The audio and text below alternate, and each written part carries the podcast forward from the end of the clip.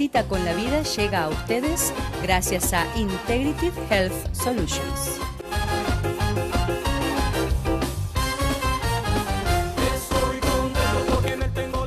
Hola y bienvenidos a una nueva edición de Una cita con la vida. Hoy quiero hablarte acerca de uno de dos.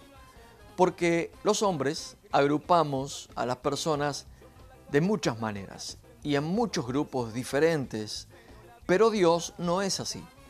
Dios mira a toda la humanidad dividida o separada solo en dos grupos. Y esto es importante que lo sepas, es importante que también sepas en cuál grupo estás, porque estás en uno o en otro. No se puede estar en el medio ni ser neutral. Así que en segundos nomás vuelvo con uno de dos.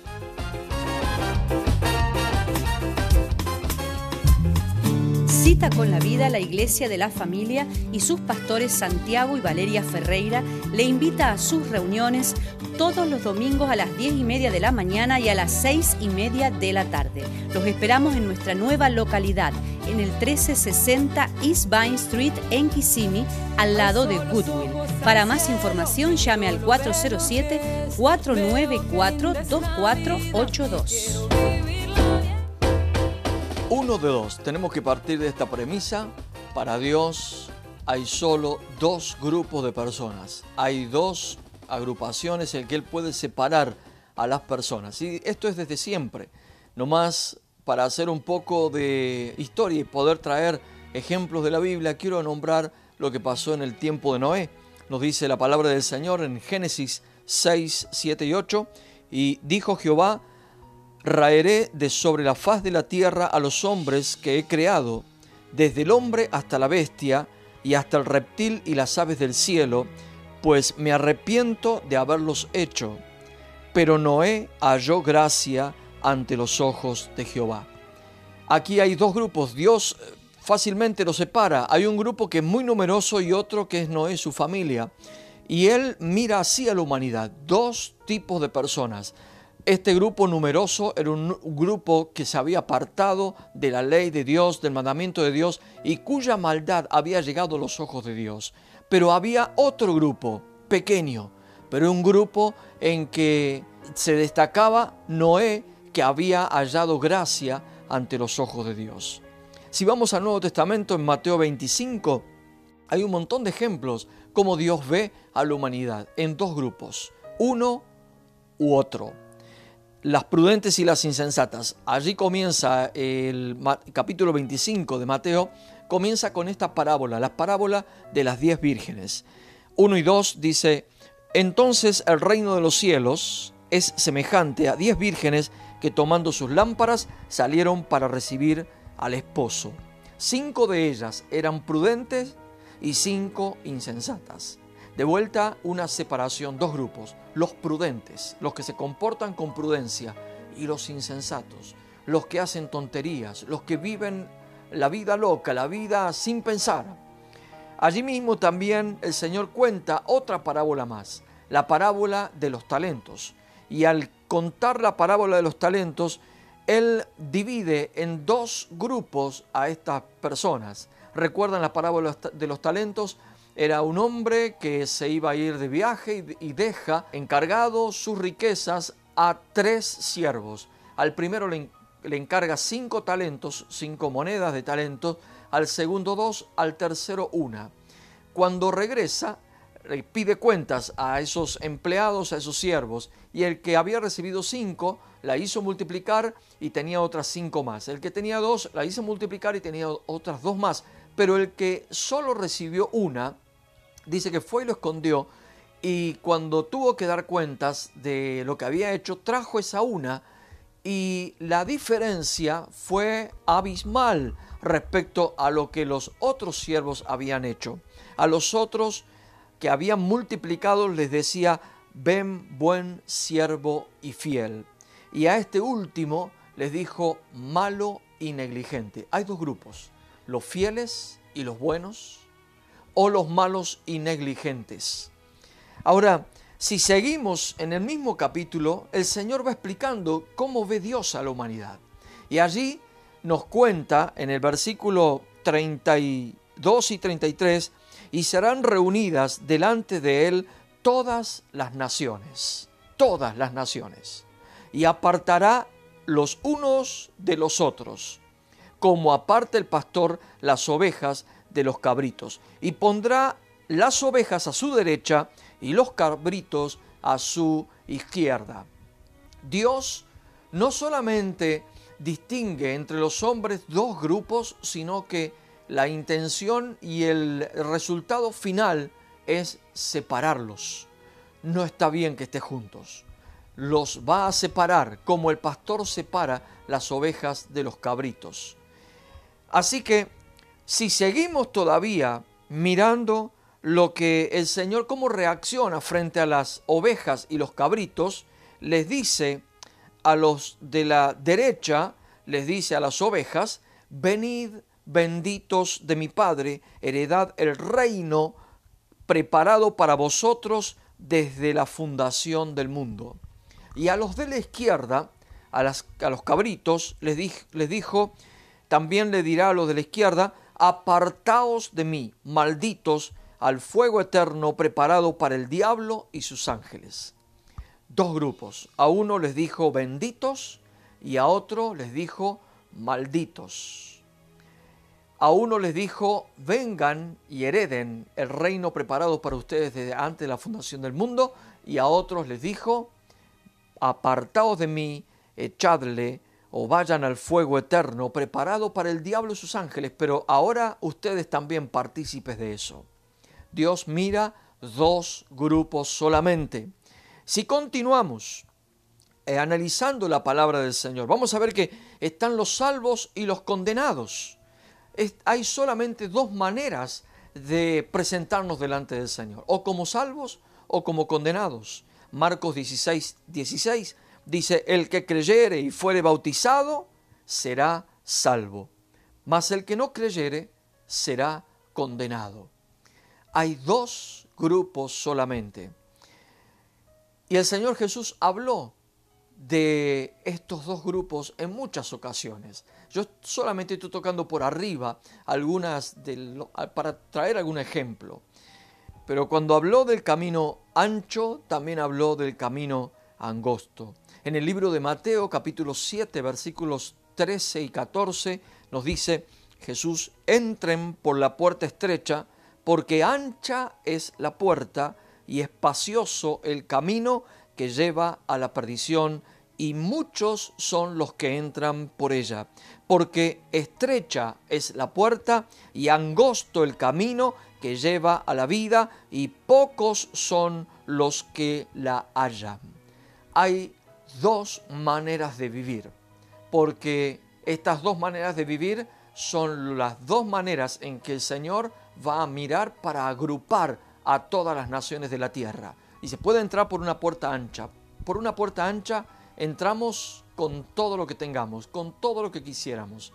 Y un camino espacioso, uno puede caminar, se puede tropezar, aún continúa en el camino, uno puede eh, estar yendo de un lado para otro sin tener incluso una meta fija y está dentro del camino porque es espacioso el camino pero el final de ese camino es perdición, se pierde todo. Pero hay otra puerta que es una puerta estrecha, que para entrar yo imagino que es una puerta eh, que aún de costado uno tiene que entrar para poder ingresar, pero tiene que dejar todo antes de entrar. No se puede entrar con eh, las cosas que uno trae tiene que dejar todo. Así es el reino de Dios. Hay que dejar todo para entrar por la puerta estrecha. Incluso hay que dejar ambiciones personales, sueños personales. Hay que dejar la carnalidad a un lado, pero entrar. Y el camino es angosto. Y es angosto para que lo podamos caminar con cuidado. Dios mira a los hombres y los agrupa de dos maneras los salvos, los condenados, los del camino angosto, los del camino ancho, las ovejas, los cabritos, los malditos, los benditos. Por eso, en esta oportunidad yo quiero invitarte a que, primero que todo, sepas esto. Pero lo segundo es que puedas saber en cuál de los dos estás. Porque en uno o en otro estás. No se puede ser neutral, no se puede estar en el medio. O se está en uno o se está en otro. Ya vuelvo con más de uno de dos. Accidentes de carros, caídas, resbalones. Llame al doctor Morales, acupuntura y medicina en general. Integrative Health Solution, tres localidades en Orlando y Kissimmee. Llame al 407-344-5500. Quieres aprender guitarra, piano, bajo, batería o canto, tienes que venir a Accord Christian Music School, programas para adultos y niños. Llame hoy para inscripción gratis al 863-438-1818. Cita con la vida la Iglesia de la Familia y sus pastores Santiago y Valeria Ferreira le invita a sus reuniones todos los domingos a las 10 y media de la mañana y a las 6 y media de la tarde. Los esperamos en nuestra nueva localidad, en el 1360 East Vine Street en Kissimmee, al lado de Goodwill. Para más información llame al 407-494-2482. Uno de dos, o en uno o en otro, pero no se puede estar en el medio. Es importante saber en qué lugar estamos en qué grupo Dios nos mira porque es fundamental para la vida eterna, para vivir bien aquí en la vida y para agradar al Señor. La Biblia también habla, cuando hablamos de dos grupos, habla de reinos, habla de dos reinos, que hay dos reinos, el reino de Dios y el reino de Satanás. En el reino de Dios también llamado como reino de la luz o reino del amado Hijo, reino de los cielos, reino del Padre, reino de Cristo, el reino eterno. Nos dice en Colosenses 1.13, el cual nos ha librado de la potestad de las tinieblas, trasladándonos y nos trasladó al reino de su amado Hijo. El reino de Dios es el reino de su Hijo amado, de Jesucristo. El otro reino es el reino de Satanás y al apóstol Pablo, explicándole esto a los hermanos de, que vivían en la ciudad de Éfeso, en Efesios 2.2 dice, en los cuales anduvisteis en otro tiempo, siguiendo la corriente de este mundo, conforme al príncipe de la potestad del aire, el espíritu que ahora opera en los hijos de desobediencia. El reino de las tinieblas es el reino de Satanás, el reino del diablo, el reino de este mundo, el reino de la perdición. Son dos reinos. Ahora, estos dos reinos están enfrentados. Y quiero leerte algunos versículos para que puedas ver cómo Jesús nos enseñó acerca de esto y cómo la Biblia nos habla sobre esto. Juan 18, 36, respondiendo Jesús, dijo, mi reino no es de este mundo. Si mi reino fuera de este mundo, mis servidores pelearían para que yo no fuera entregado a los judíos, pero mi reino no es de aquí. Lo separó, lo distinguió y lo identificó. Mi reino no es de este mundo. En Lucas 11:23 dice, Jesús, el que no es conmigo, contra mí es. Y el que conmigo no recoge, desparrama. Es decir, o estamos con Jesús o indefectiblemente se está con Satanás, con el diablo, con el reino, el espíritu que opera en los hijos de desobediencia. El apóstol Pablo en 2 Corintios 6, desde el versículo 14, la segunda parte del versículo 14 al 16, la primera parte, dice, ¿qué compañerismo tiene la justicia con la injusticia? ¿Y qué comunión la luz con las tinieblas? ¿Qué armonía puede tener Cristo y Belial? ¿O qué parte el creyente con el incrédulo? ¿Y qué acuerdo entre el templo de Dios y los ídolos? Es decir, estamos diametralmente opuestos, un reino contra otro, el reino de Dios contra el reino de Satanás, el reino de Satanás contra el reino de Dios. Santiago 4.4 nos dice adúlteros. Bueno, la otra versión dice almas adúlteras. ¿No sabéis que la amistad del mundo es enemistad contra Dios? Cualquiera pues que quiera ser amigo del mundo se constituye en enemigo de Dios. Y cuando habla mundo no se refiere a la gente, no se refiere a la tierra, sino se refiere al sistema impregnado por el, el espíritu de desobediencia, el espíritu del príncipe de este mundo, del diablo Satanás, el que se hace amigo del mundo, de ese sistema, inmediatamente se hace enemigo de Dios. Es importante saber esto. Ahora hay algunas características de los reinos. De hecho, en reino, cuando hablamos de reino, hablamos de gobierno, hablamos de dominio. Y el reino es un sistema de gobierno y el reino de Dios y el reino de Satanás son monarquías absolutas. ¿Qué quiere decir una monarquía absoluta? Que el monarca ejerce el poder sin restricción de ningún tipo. Y así es el reino de Dios. Y en todo reino hay un rey. En el reino de Dios, el rey es Jesucristo. Nos dice Efesios 1, 20, 23, la cual operó en Cristo, resucitándole de los muertos y sentándole a la diestra en los lugares celestiales, sobre todo principado y autoridad y poder y señorío, sobre todo nombre que se nombra, no solo en este siglo, sino también en el venidero. En el reino de Dios, el rey es Jesús. Y Él es rey de reyes. porque hay otros reyes? Porque en el reino de Satanás, el rey es Satanás. El rey es uno mismo. Se vive como se quiere. La lengua en el reino de Dios es la alabanza. Nos dice en Efesios 5:19, hablando entre vosotros con salmos, con himnos y cánticos espirituales, cantando y alabando al Señor en vuestros corazones. El idioma es la alabanza. En el reino de las tinieblas, el idioma es la queja. Peor que todo es la quejabanza, la mitad queja, mitad alabanza. Eso es peor de todo. Hay una bandera, una insignia, algo que distingue al reino de Dios. Y la bandera en el reino de Dios es el amor. Nos dicen Cantar de los Cantares, capítulo 2, versículo 4, me llevó a la sala de banquetes y tendió sobre mí la bandera de su amor. Algo que nos distingue es que Dios nos ama y nos ha enseñado a amarnos los unos a los otros. Hay una ley y es el mandamiento de Dios. El Salmo 19, 7 dice, y la ley de Jehová es perfecta, convierte el alma. El testimonio de Jehová es fiel, hace sabio al sencillo. Hay una ley en el reino de Dios y es lo que Dios manda. La ley en el reino de las tinieblas, en el reino de Satanás, es lo que cada uno quiere hacer.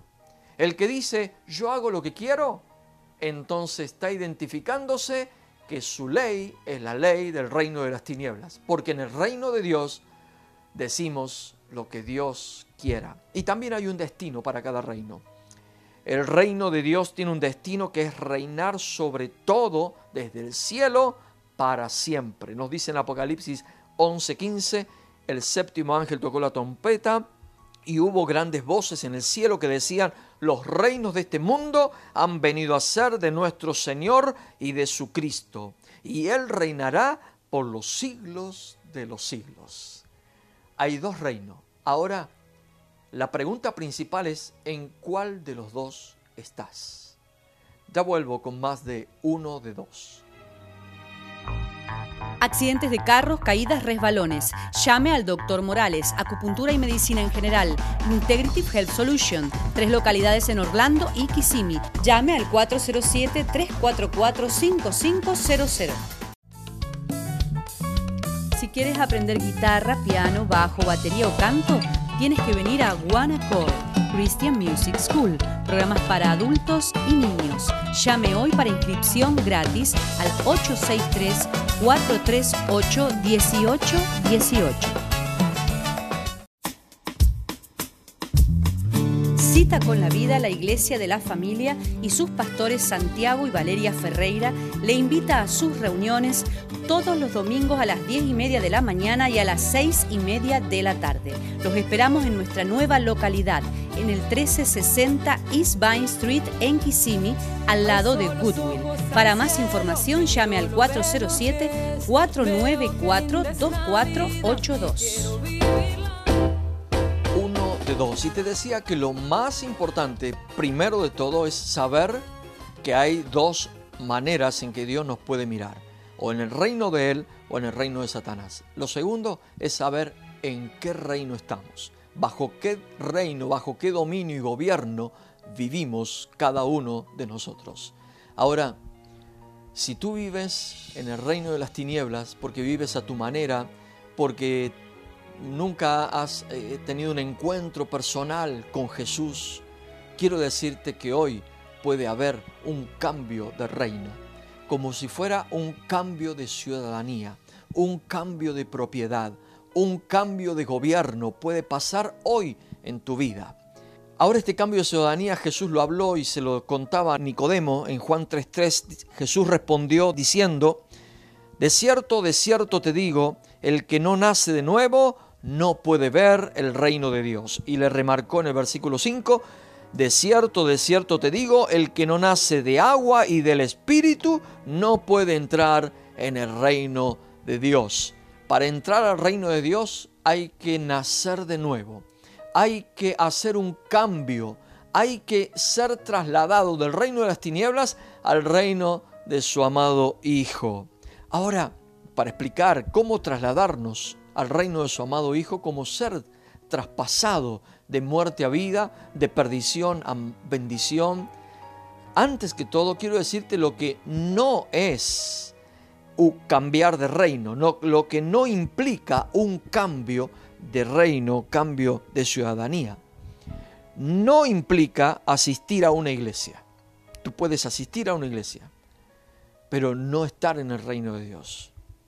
Tampoco implica haber hecho la oración del pecador alguna vez, que hayas levantado la mano en alguna iglesia y te hayan hecho repetir una oración, no necesariamente quiere decir que hayas cambiado de reino.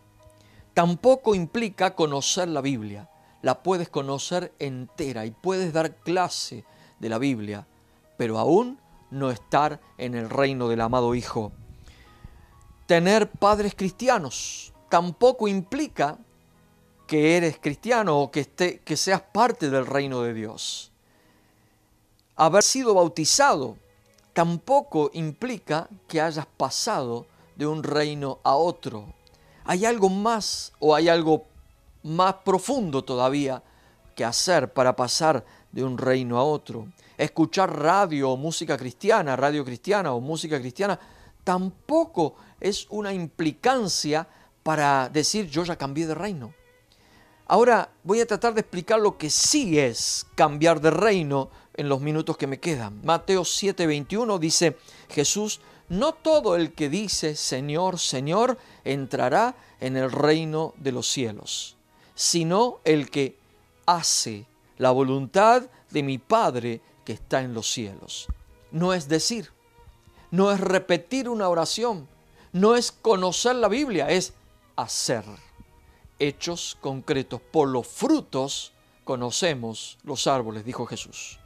Romanos 6:22 dice, pero ahora que habéis sido libertados del pecado y hechos siervos de Dios, tenéis por vuestro fruto la santificación y como fin la vida eterna. Para ser trasladado, para ser siervo de Dios en el reino de Dios, hay que ser libertado del pecado, del reino de pecado. ¿Y cómo puedes libertarte del pecado? Jesucristo hoy quiere encontrarse contigo de manera personal e individual. Y quiere hablarte y tocarte al corazón. Quiere traspasarte porque es algo espiritual que pasa, pero también hay una decisión que tomar. Romanos capítulo 10, versículo 9 y 10 nos dice, si confiesas con tu boca que Jesús es el Señor y crees en tu corazón que Dios lo levantó de entre los muertos, serás salvo. Porque con el corazón se cree para justicia, pero con la boca se confiesa para salvación. Primero tiene que haber un cambio en el corazón. Debes comenzar a creer. Y creer no es solamente suponer que existió alguna vez. Creer es aceptar la totalidad de este reinado, de este gobierno, de este dominio, el de Dios. Y luego confesarlo, decirlo. Yo ahora soy de Jesús. A tus amigos, a tus familiares, decirles, yo ahora le pertenezco a Cristo, le di mi vida a Él, ahora cambié de reino. Quiero que ores conmigo y le digas con todo tu corazón al Señor, Señor, en este día yo te entrego toda mi vida. Quiero que me tomes en tus manos. Quiero nacer de nuevo. Quiero nacer del agua y del espíritu. Quiero que me ingreses a tu reino. Señor, quiero agradarte en todas las cosas de mi vida. Ayúdame. Gracias, Señor, en el nombre de Jesús. Amén. Dios te bendiga y nos volvemos a encontrar en una nueva edición de Una cita con la vida. Me quiero comprometer a hacer tu voluntad, cueste lo que cueste. Y quiero morir a mí y vivir en ti. Quiero obedecerte.